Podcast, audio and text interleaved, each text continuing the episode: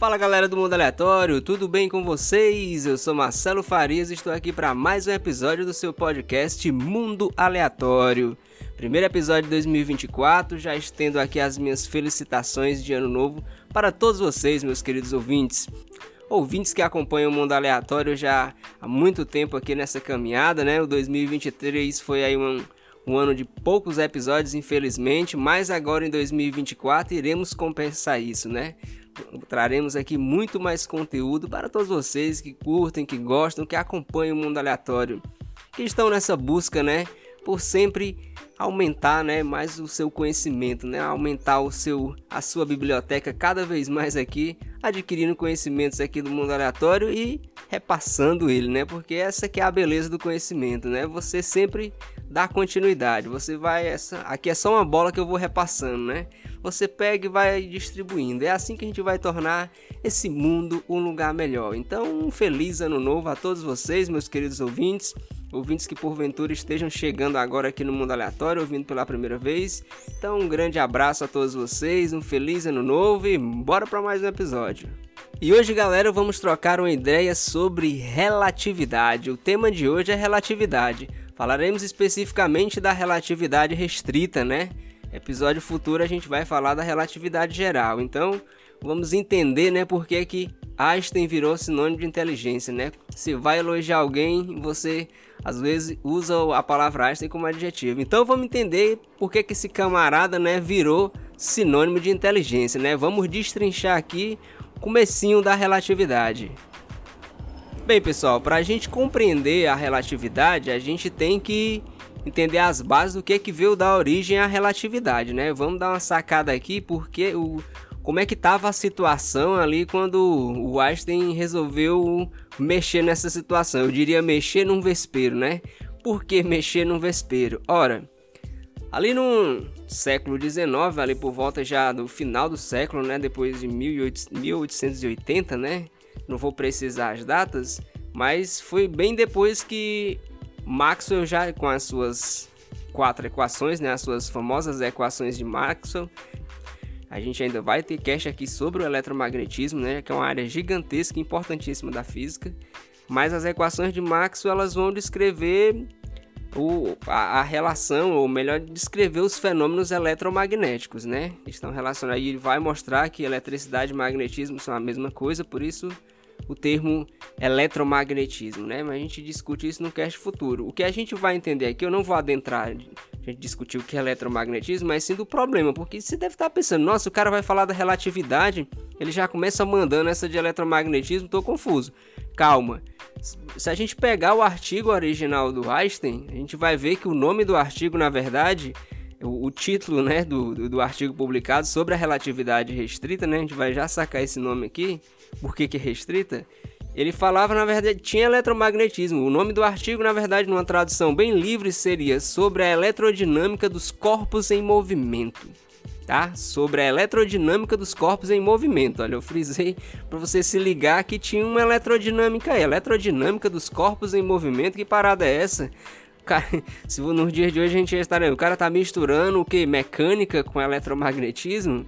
A gente pegar esse o, o, contexto que estava era exatamente porque o problema, ou digamos um, um dos problemas que o Einstein veio trabalhar em cima, foi exatamente de uma questão que vinha do eletromagnetismo a gente vinha praticamente já, já numa, desde o, de 1600 por aí, numa, dentro da, da, da física, vamos dizer assim, da, que na, nesse período a galera estudava de tudo, né? Mas dentro da física tinha quase uma briga de faca muito séria sobre a existência ou não de uma parada chamada éter, né? O que, que seria esse éter? A gente tem é importante para a gente entender o contexto que a relatividade ela vai nascer. E o, e o lance era o seguinte: lá eu vou pegar o Huygens, lá com o Christian Huygens, que é o cara que vai hum, propor o modelo ondulatório para as ondas, para a luz, né? O modelo ondulatório para a luz. Lá ele já vai começar a falar o seguinte, porque pensa o seguinte, a gente, vamos recapitular uma, uma parada do que, que seria as ondas, né, para a gente poder se situar direitinho. Se a gente pegar o som, por exemplo, esse som que você está ouvindo agora nesse momento, a, as ondas sonoras, né? O que, que, é, o que, que é o som na verdade, né? O som ele simplesmente precisa de um meio material para que ele possa agir, tá? Quando você fala, o que acontece é que a energia, né, que é resultante aqui da vibração das suas pregas vocais, ela vai sair, essa energia vai começar a pegar o ar aqui, que da frente da sua boca e vai chacoalhar esse ar para frente e para trás. E essa pulsação para frente e para trás é o que vai fazer a onda sonora se propagar. Até essa pulsação bater aqui no seu tímpano, transformar em pulsos elétricos e você está ouvindo a minha voz. É assim que funciona as ondas sonoras, as ondas mecânicas e o que, que tem a ver com a luz, né? Porque, cara, a luz sempre foi, foi uma coisa que intrigou demais o movimento dela por causa da sua propagação. Por exemplo, de maneira, de maneira assim simples, você pode pensar o seguinte: bem, como é que a luz do sol sai e chega na Terra, né? Você deve ter na sua cabeça, bom, tem um vácuo, né? É, ou seja, não tem nada, vamos dizer assim, entre o Sol e a Terra, então a luz consegue se propagar. Já é uma coisa estranha, você imagina quando a galera começou a estudar isso. Então o Huygens, ele de ele para não coisa do Huygens, vem a coisa de Descartes, que o Huygens já tinha pegado, que se existia, tinha, teria que existir um meio, ou seja, não teria vácuo, tá, galera? Tinha que ter um meio entre o Sol e a Terra. A galera acreditava muito nisso. Acreditava-se, na verdade, era quase a regra que existia esse meio, porque os camaradas pensavam o seguinte: para as ondas mecânicas como o som existirem, precisa ter um meio para que elas possam se propagar.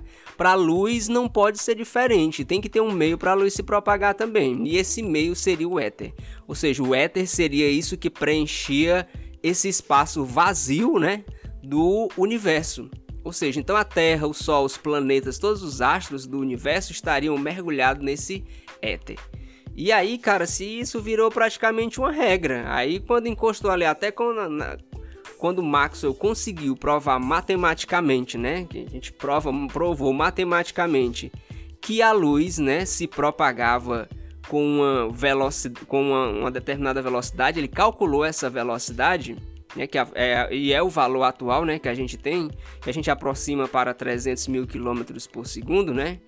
Então, quando Maxwell calculou essa velocidade para a luz, através das suas equações, ele conseguiu chegar nessa equação, né, do modelo, uma equação de onda, né, que dava esse, esse, essa velocidade para a luz, começou já estava complicado, mas começou ainda a ficar mais complicado ainda a existência desse éter. E os caras simplesmente não queriam abrir mão desse desse éter, né? Começaram a manipular, tentar fazer muita coisa para que o éter continuasse existindo. Porque, cara, era realmente uma briga de faca muito grande, porque era quase inconcebível que na cabeça da galera, né, do, do, eu, quando eu falo da galera, da galera que estudava dos físicos da época, que esse éter não existisse, tá? Mas aí começou sua inconsistência muito grande. E foi a partir desse problema que o Einstein começou a trabalhar. Foi o Einstein que veio bater o martelo, que podemos dizer assim, foi o Einstein, não só o Einstein, né? Porque vamos dar crédito aos caras, né? Houve-se experimentos para tentar detectar esse éter, e um dos experimentos clássicos, né, que realmente bateram o martelo e disseram assim, cara, esse éter não existe que foi o experimento de Michelson e Morley. Os caras fizeram o que hoje é bem comum, que é um interferômetro, né? Para tentar detectar se esse éter existia, porque os caras pensaram, bom, se a Terra está mergulhada nesse éter, a Terra gira em torno do Sol, né? No movimento de translação. Então imagina, por exemplo, você andando de moto, né, ou de carro e você de repente põe a mão para fora ou a cabeça para fora, você vê aquele vento que vem em direção, né? Por quê? Porque você está mergulhado na atmosfera da Terra, então se você se movimenta na atmosfera da Terra, você vai sentir esse, esse a atmosfera que é o ar, né? Você vai sentir o ar. O éter é como se fosse uma espécie de ar, só que muito fininho. Mas mesmo assim, se você está mergulhado nesse éter e como a Terra está se movimentando, era como se a Terra fosse você andando de moto, né? Teríamos que sentir esse vento do éter também, tá? Eu fazendo aspas aqui. você teria que sentir esse vento do éter. E o interferômetro, eles construíram o interferômetro exatamente para tentar detectar esse vento do éter, né? Aqui, né? Se a Terra, a gente está na Terra, a Terra está mergulhada nesse éter, então a gente vai conseguir perceber. E acabou que os caras não detectaram nada, tentaram em diferentes épocas do ano, por várias vezes e nada de se encontrar esse éter. Esse era o contexto que o Einstein veio. Lá do Maxwell já tinha calculado a velocidade da luz, que é a velocidade da luz que a gente conhece, e, estava dando inconsistência, né? Tava para dizer assim, não, cara, esse éter aqui tudo indica que ele não existe. Mas como era uma coisa que os caras acreditavam fielmente há séculos, E teve o experimento do Michelson e Morley que disse assim, cara, isso aqui não existe. E aí o Einstein chegou para realmente com força mesmo e dizer assim, não, galera, ó, éter realmente não existe. Esse éter, isso aqui tá errado. Essa, essas equações que vocês estão tentando colocar aqui para fazer umas espécies de correções, quase umas correções nas equações de Maxwell, né, para tentar manter esse éter vivo, isso aqui tá, tá errado, cara. Não é desse jeito. Olha o moral que o cara já chega. Lembre que o éter é uma parada que já existia lá de 1600. Olha quantos séculos não tinha. Então, Einstein, precisamente, já 1905, que é quando está sendo publicado, né? Mas das equações de Maxwell de 1880, então vamos colocar ali em 1900 mesmo. Quantos anos, no já, quantos séculos, né? Já se faziam, que os caras tinham ideia e o cara veio para já vinham sendo derrubados, mas ele veio para dizer assim, não, isso não existe, o que acontece é isso, né? E o que foi isso que ele disse, né? A galera explica a, a, relatividade restrita primeiro, por que que se chama relatividade restrita, né, meu querido ouvinte? Você pode estar pensando restrita, mas eu também já vi que chama de especial, né? Pode ser das duas formas, os dois nomes tá, tá, estão certos, você pode chamar de restrita e de especial. Eu prefiro restrita porque faz mais sentido. Toda essa teoria da relatividade ela vai se basear em dois postulados, para ser mais específico. A rigor vai ser quase um, né? Porque o segundo está é, quase dentro do primeiro. Mas é o seguinte, ele vai se basear que a relatividade restrita, e por isso esse nome restrita, já, já, já vou usar o termo, vai se restringir a referenciais inerciais, ou seja, que são referenciais onde eles, eles não podem acelerar, ou seja, não vai ter aceleração. O nome restrito é exatamente porque tem uma restrição aí, se aplica somente a referenciais que são inerciais. O que, que pode ser complicado você pensar, caraca, o que é, que é um referencial inercial? Tem que voltar na física do colégio? Não. Referen um, um referencial, primeiro vamos compreender, né, entender o que é que seria um referencial. Cara, se você vai, por exemplo, vamos dizer que eu, se você quer fazer uma medida, você vai fazer uma medida do tamanho, você vai medir a sua altura. Bem, se você vai medir a sua altura, a gente está tão acostumado a dizer, o que é, que é a minha altura? Bem, seria a distância, eu fico em pé, seria a distância do meu pé para a minha cabeça. Mas quando você faz isso, você vai medir, você vai usar uma trena, por exemplo, você vai ter que pegar o zero da treina e botar em algum lugar. Ou você, normalmente você bota no seu pé e puxa para a cabeça. Mas nada impede que você botasse o zero na cabeça e puxasse para o seu pé. Mas esse zero seria o teu referencial. É o é o teu é o que tu vai tomar como base para você medir. Então, 0, 1, 2, 3, 4. Pronto, a própria reta numérica, a forma de você contar, isso é um referencial. Para se movimentar, por exemplo, eu adoro um exemplo quando a gente fala de referencial, que é, por exemplo, eu tinha um professor na faculdade que dava esse exemplo, eu achava sensacional o exemplo que ele dava, porque funciona para você entender esse, um conceito de movimento e repouso muito fácil. Que é você ver, por exemplo, se pega o teu punho, tá? Você pega o seu punho, sua mão, por exemplo. Você pode mexer a sua mão à vontade de um lado para o outro. Aí você tá com a sua mão em movimento, não tá parada.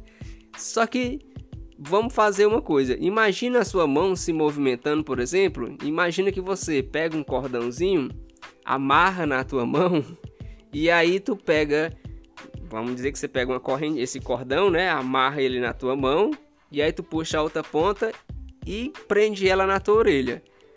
Imagina agora tu mexendo tua mão de um lado pro outro. Opa, você já deve estar pensando, opa, não posso mexer demais porque se eu mexer demais vai puxar e vai levar a minha orelha junto. Agora tu imagina tu fazendo o seguinte, tu pega esse mesmo cordão e em vez de prender na tua mão, né, no teu punho e na tua orelha, tu simplesmente prende na orelha e prende aqui, por exemplo, no nariz. Vai ficar lá de boa, pode ficar até estiloso em você, né? Mas isso mostra o seguinte: o que, que eu estou fazendo? Eu estou mexendo com os referenciais. Lembra, a minha mão ela se movimenta se eu usar como referencial a minha orelha. Mas se eu já pegar a minha orelha e o meu nariz, eles estão fixos, né? Eles não estão se movimentando um em relação ao outro, né? Ou seja, referen o referencial vai ser simplesmente um corpo que tu vai pegar para ter ele como base para saber se alguma coisa está se movimentando ou não. Imagina tu ouvindo esse cast agora, se você estiver no ônibus, por exemplo, aí você pode se tiver, se o ônibus estiver em movimento, você pode olhe para alguma coisa aí que você vai perceber que você está se distanciando dela, ou seja, você está se movimentando em relação a ela. Agora, se tu olhar para uma pessoa que está aí no ônibus junto com você, você vai ver que essa pessoa também, essa pessoa não está se movimentando em relação a você. Quem que é o referencial na história aí? É você. Você tá, você pode colocar o referencial em você. Bom, eu estou me usando como referência. Então, em relação a mim, né, me usando como referência, a pessoa que está no ônibus do meu lado não está se movimentando, já uma pessoa que está parada ali na rua, olha, ela está se movimentando, né? Porque eu estou indo e a pessoa está ficando, ou seja, distância entre a gente está variando. Então, o Einstein começou a entrar, pegar esse tipo de coisa. É, é isso que ele vai o que vai chamar de referencial. Vai ser aplicado em situações mais complexas, mas o referenci, mas essa ideia não vai mudar. No caso da, da nossa da relatividade, o que a gente vai chamar de referencial, né? Esses referenciais ditos inerciais são simplesmente formas de você fazer medição, tá? É formas de você medir. Uma coisa que é muito usada como referencial para a gente fazer medida e a gente nem se dá conta quando a gente estuda lá no colégio é aquele famoso plano cartesiano. O fam você traça lá duas retas perpendiculares, um, o eixo X e o eixo Y. Você pode ter até algumas lembranças de muito trabalho que você teve, mas você com certeza usou isso no colégio, né? Ou pode até usar se você trabalhar com alguma coisa ainda hoje. Então, aquilo ali, a gente pode dizer que aquilo ali é um sistema de referência, tá? Aquilo ali é um referencial, porque tu usa para fazer medidas. Você pode localizar alguma coisa utilizando aquilo. Então, a relatividade ela vai começar nessa parada aí. Ele vai ela vai trabalhar essa ideia. Assim, eu vou usar referenciais para fazer medidas. E aí vai ter uma restrição, por isso que o nome é restrita. É que esses referenciais, você lembra que agora há pouco eu falei que você estava usando o seu corpo como referencial. E aí ele vai dizer, cara, esse referencial não pode estar acelerando. Ou seja, se você está no ônibus e esse ônibus está em movimento, se você vai usar agora, né, você vai se usar como referência, esse ônibus não pode estar acelerando, ou seja, ele tem que estar com a mesma velocidade, ele está a 30 km por hora, ele tem que ficar a 30 km por hora sem mudar. Tranquilo isso? Não pode mudar a velocidade, porque se muda a velocidade é acelera. Então faz essa restrição para referenciais inerciais que são referenciais que não aceleram. Aí você pode estar tá pensando, ah, mas e aí os corpos aceleram, né? Foi para isso que veio a relatividade geral. Aí por isso o nome geral que vai valer para os corpos que também aceleram, né? Olha que cor bonita, né? E olha como que a ciência ela é construída, né? E olha como Einstein já veio para pegar um trabalho que já estava sendo feito. É, existia simplesmente um problema e o camarada foi lá, olhou e disse: ah, Vamos resolver esse problema. Agora vamos entrar para. Vou, já que agora você sabe que vai se restringir a essas formas de medida, né? E quando que são os referenciais e que esses referenciais, esses corpos que eu vou usar como referência, ou esses sistemas de medida, eles não podem estar acelerando. Eles, têm, né? Tem que ser, se está se movimentando, tem que ser com velocidade constante. Ele ainda para fechar, né, ele taxou mais uma coisa. Bem, se esses referenciais são inerciais, eles não podem acelerar. Ele também disse que a velocidade da luz, que era aquela velocidade que o Maxwell tinha calculado, não era o Einstein que tinha calculado a velocidade da luz, foi o Maxwell na verdade. As famosas equações de Maxwell, elas possibilitam que você calcule essa velocidade da luz, que é os 300 mil km por segundo, né, aproximadamente. Então, a, o Maxwell calculou o valor. Olha como é linda as cores dentro da ciência, né? O Maxwell, o Maxwell calculou esse valor, disse, tá aqui, o valor é esse, e o Einstein disse, não, esse valor aqui ele vai ter que ser constante. E aí, todo o artigo vai se desenrolar basicamente porque que essa velocidade da luz tem que ser constante, tá? O, o, que vai se desenrolar a partir daqui agora, a explicação do que é que é essa relatividade restrita, né, vai ser exatamente a discussão de por que que a velocidade da luz é constante, por que, que a velocidade da luz ela não vai se alterar, beleza? Então vamos entender finalmente por que, que a velocidade da luz tem que ser uma constante. É daqui que vai sair a famosa dilatação do tempo, que o tempo não é mais absoluto, e a contração do espaço. Eu gosto de usar para explicar isso a famosa a fórmula mais famosa da física, mais básica, que você vê como você começa a estudar física, que você vai começar a estudar mecânica, que é a famosa fórmula da velocidade média, que te possibilita calcular a velocidade de um corpo, tá? Eu vou aqui me ater à velocidade. Vamos trabalhar a ideia de velocidade. Velocidade a gente define de forma muito fácil como rapidez, tá? Você pode, você, você vai sair da tua casa e vai visitar um amigo. Independente da distância e do tempo que vai levar, se pensa desse jeito, bem, se eu vou caminhando lentamente, eu vou com uma determinada rapidez. E se eu for correndo, né, eu vou com, digamos, outra rapidez, outra velocidade. Ou seja, é a rapidez com que você se movimenta de um ponto para outro.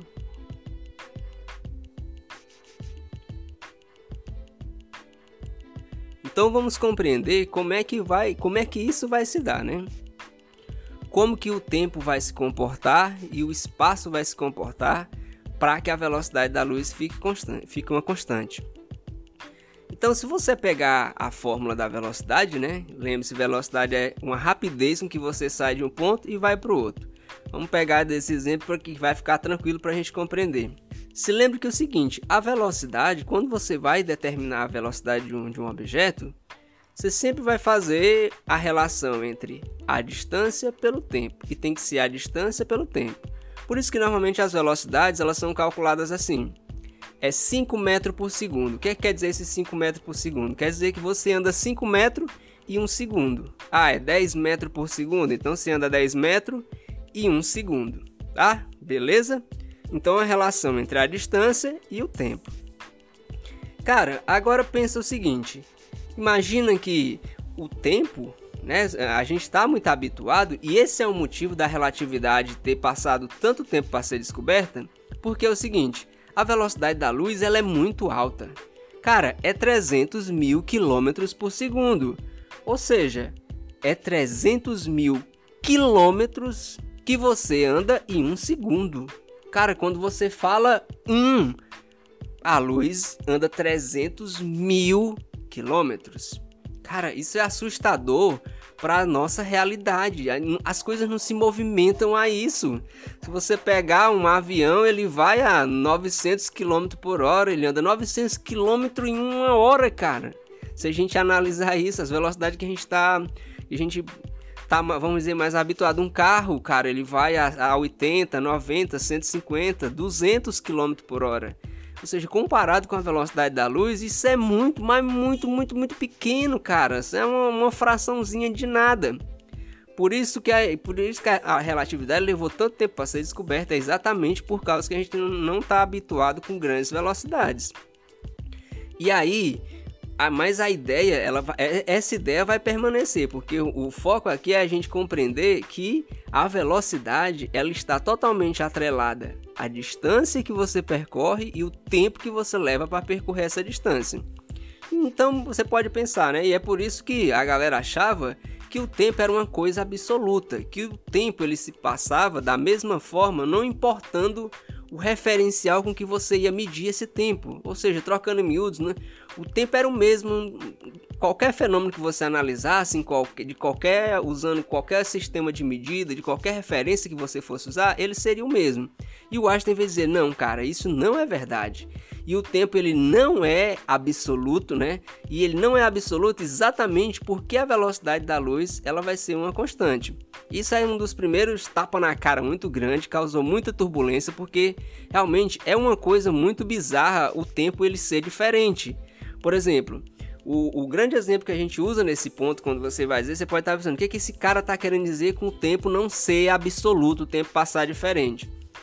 Você pode até ouvir, ter ouvido falar com o famoso paradoxo dos gêmeos, né, que é muito usado para se explicar essa diferença, né, que o tempo ele passa, ele passa diferente. Por exemplo, vamos imaginar nós dois agora, tá? Eu, lhe explicando isso daqui e você aí, meu querido ouvinte. Vamos usar nós dois agora como referência.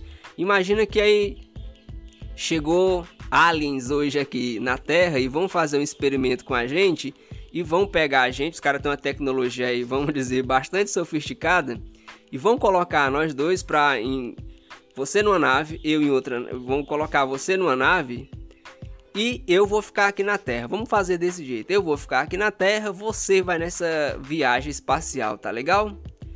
Você vai viajar durante 10 anos, tá? Você vai nessa nave aí junto com esses alienígenas e vai ficar viajando, conhecendo o universo durante 10 anos. Beleza, você pensa aí sua idade que você tem agora, vai se passar 10 anos, então quando você voltar daqui a 10 anos, qual que seria o esperado se baseando, né, você usando como referência eu que fiquei aqui na Terra, tá?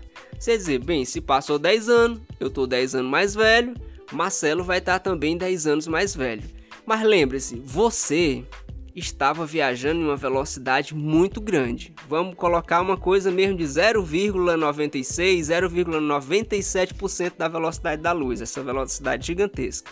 Sua nave conseguia viajar nessa velocidade. Aí você pensa, Marcelo vai estar 10 anos mais velho, eu vou estar 10 anos mais velho. E é aí, cara, que é essa bizarrice de que o tempo não é uma coisa absoluta. Porque o, se passou 10 anos, para você, no seu referencial, você viu passar 10 anos. Agora, para mim, se passou muito mais tempo, cara.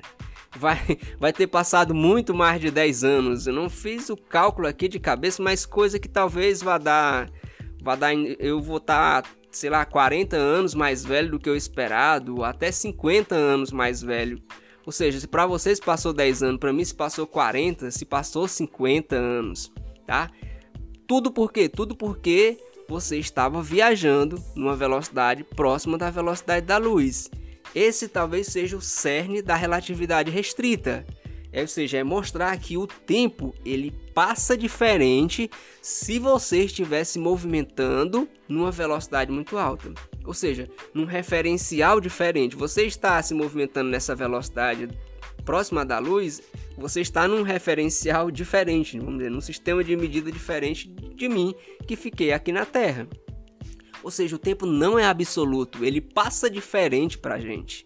Você pode até estar tá duvidando disso, mas já que a gente vai ver que isso foi. Tem evidências que mostram isso, tá bom? Temos. A gente a gente, isso é muito bem consolidado cientificamente, mas acontece. Agora a bizarrice, existe essa nave para viajar próximo da velocidade da luz? Não, a gente não tem, nem vai ter e dificilmente a gente vai conseguir fazer, a gente vai entender também. Mas que isso acontece, acontece. O tempo ele passa diferente, tá? E é isso que a gente vai chamar de dilatação temporal, ou seja, é simplesmente dizer que o, se você está viajando numa velocidade muito alta, o tempo para você vai passar mais lentamente. É, é eu vou pegar o exemplo do tic-tac. É como se para mim, aqui na Terra, tivesse fazendo tic-tac, tic-tac, tic-tac. Para você que estava nessa nave viajando numa velocidade próxima da luz, o tempo não tava tic-tac. Enquanto para mim tava tic-tac, para você tava tipo tic-tac. Ou seja, o tempo estava passando mais lentamente, tá? Por isso essa diferença toda. Cara, isso é, isso é espetacular, isso é muito sensacional. Lembre que para me achar a velocidade, a rapidez com que alguma coisa se movimenta, eu também não tenho só o tempo, né? É a distância dividida pelo tempo, tá? Então, como o tempo não é absoluto, acontece essa dilatação temporal, isso vai implicar também na distância. O que é que acontece com a distância, com o espaço? Para que a velocidade da luz seja uma constante, ou seja, nada viaje mais rápido do que a luz, se passe, se passe desse limite de velocidade, enquanto uma consequência do tempo se dilatar, do tempo não ser absoluto, é que o espaço ele se contrai. O espaço ele, ele, ele, ele encolhe, tá? Ele encolhe.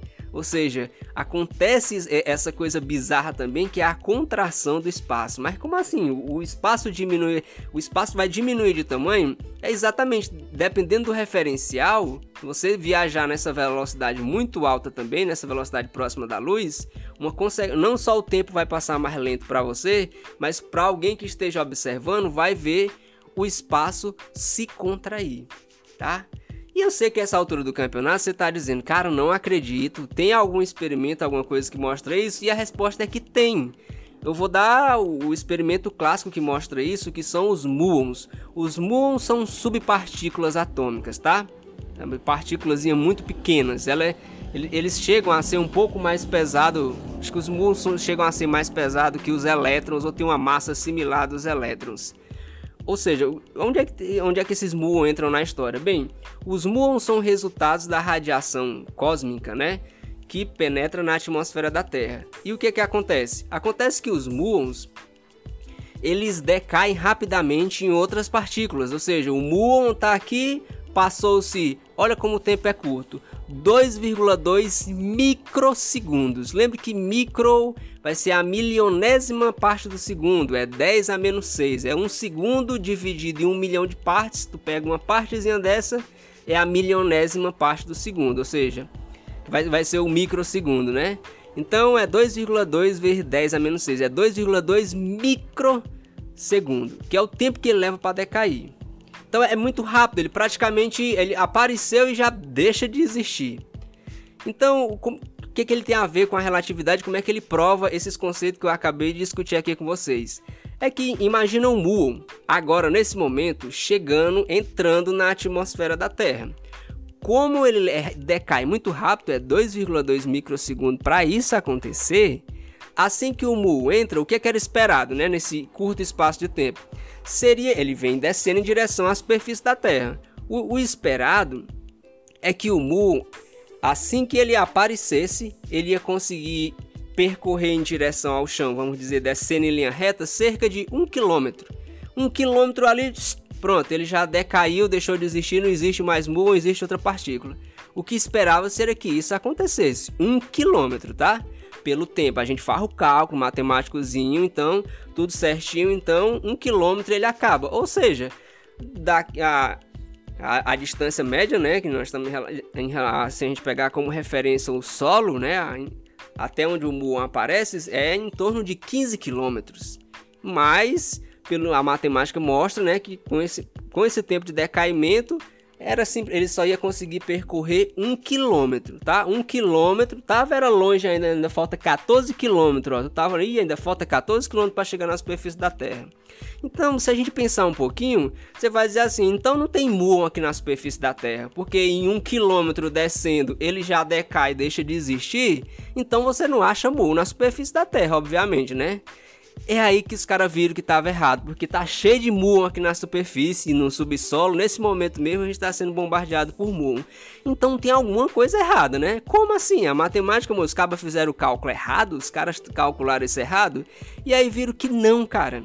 O que acontece é que o muon viaja a 0,90 é 0 vai dar, cara, uma coisa quase encostando na velocidade da luz, sabe? É coisa para ficar mais fácil de você entender, nem vou botar em decimal, é 99,886% da velocidade da luz. É quase chegando ali naqueles 300 mil km por segundo, quase, mas não chega, tá? É, mas é muito próximo. Então é uma velocidade altíssima. Quando você está nessa velocidade muito grande, próximo da velocidade da luz, lembra? Para que você não chegue nem nessa velocidade, o que acontece é que o espaço se contrai. Então, o que explica o fato dele descer esses 15 km, enquanto na verdade era para ele descer só 1 km, é que o espaço se contrai, cara. A única explicação é isso: o espaço está para ele no referencial do mu, o espaço se contrai. Então, a gente olhando daqui não vai ver ele percorrendo só 1 km, mas sim 15 km e até mais, porque o espaço vai se contrair para ele. Cara, olha que coisa sensacional, né?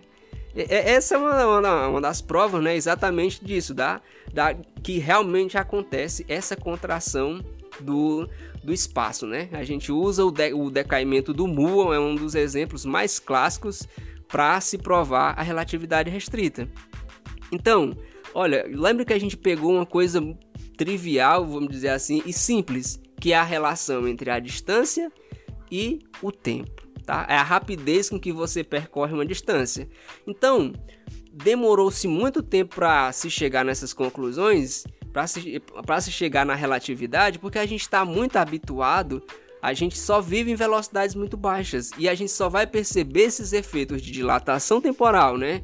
De contração do espaço, se você tiver com velocidades próximas da velocidade da luz. Por isso que a gente precisa do muon, que é uma partícula que consegue viajar à velocidade da luz para analisar esse movimento dela e perceber isso, né? Um, para muito forma de você explicar a contração do espaço, tá? E você deve ter achado umas coisas muito contraintuitivas, muito bizarras se é a primeira vez que você está ouvindo isso. Eu espero de verdade que você tenha compreendido e acho que agora você consegue compreender por que, que o Einstein virou sinônimo de inteligência porque o cara conseguiu pegar, dar continuidade a toda uma evolução da física que vinha, né? Resolveu esse problema do éter, usando isso que não era nada contra-intuitivo. E a galera não aceitou de bom grado, isso levou muito tempo para a galera poder compreender, né? E vinha aparecer os experimentos. O muon só veio ser descoberto em 1936, e aí foi que começou a se fazer esses cálculos. Levou-se décadas, né, para ir se consolidando realmente, a gente comprovando que realmente existe. Hoje é muito bem consolidado, mas levou todo um tempo para para a galera inclusive aceitando, né? Porque são ideias muito contra a intuição da gente, mas lindas e fascinantes. Eu vou ficando por aqui, meu querido ouvinte, espero que você tenha compreendido. Você pode até estar tá pensando, né, assim, ah, mas eu já ouvi falar que a relatividade restrita também fala da questão da massa e da energia. Só que isso eu vou deixar para um cast que a gente vai falar de relatividade geral, porque como a gente já vai falar de equivalência de massa e energia, a gente já adentra na junto na relatividade geral e já esses conceitos aqui já foram suficientes para a gente quebrar a cabeça por hoje, né? Espero que você tenha compreendido, meu querido ouvinte, tenha gostado. Se você gostou dessa explicação, né, da dilatação temporal e da contração do espaço, espalhe a palavra, divulgue, divulgue nas rodas de amigos, espalhe o mundo aleatório e mais alguma dúvida, sabe, tem um Instagram para você entrar em contato com a gente. É só procurar lá podcast Mundo Aleatório para você dizer o que, que você achou do episódio né? Mandar dúvidas, sugestões de pauta. Se você que estiver ouvindo pelo Spotify, você pode comentar lá também, né? Deixa lá o que você achou do episódio, tá bom? Pode falar lá, fique à vontade, tá certo, meu querido ouvinte? Eu vou ficando por aqui e até a próxima.